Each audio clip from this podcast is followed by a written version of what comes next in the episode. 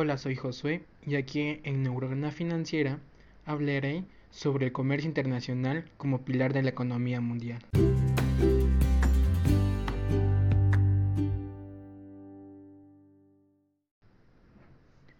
Para comenzar, responderé ¿qué es el comercio internacional?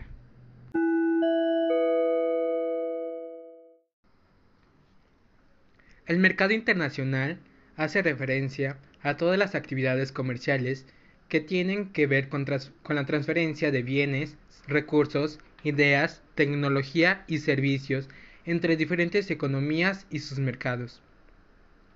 Para poder hacer dichas transferencias necesitamos un equivalente general, denominado divisa o divisas.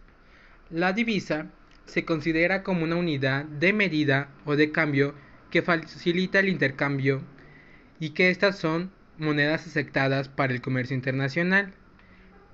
En México tenemos la moneda que es el peso mexicano, que no se podría considerar divisa, ya que la aceptación de nuestra moneda no es agradable, y es por eso que el peso mexicano no es una divisa.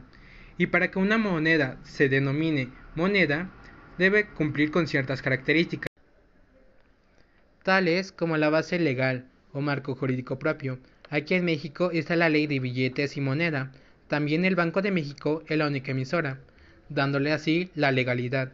Debe ser acumulable, que guarde el valor sin importar en dónde se encuentre. Transportable, es decir, que sea fácil de llevar consigo, y transportando también el valor monetario.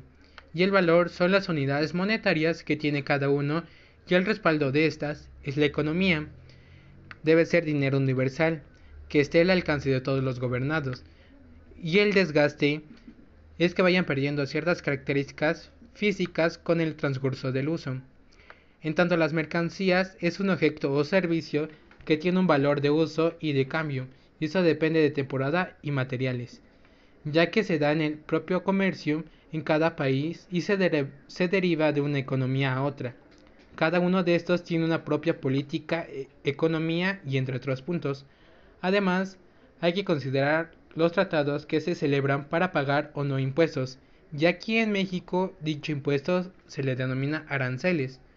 En tanto al Tratado de Libre Comercio, este aumentó los, las remuneraciones, dio mejores presentaciones, otorgó más días de descanso y como condición de no tener devaluación de la moneda, ya que si esto hubiera existido, debíamos de dar una sanción monetaria por irrumpir el tratado.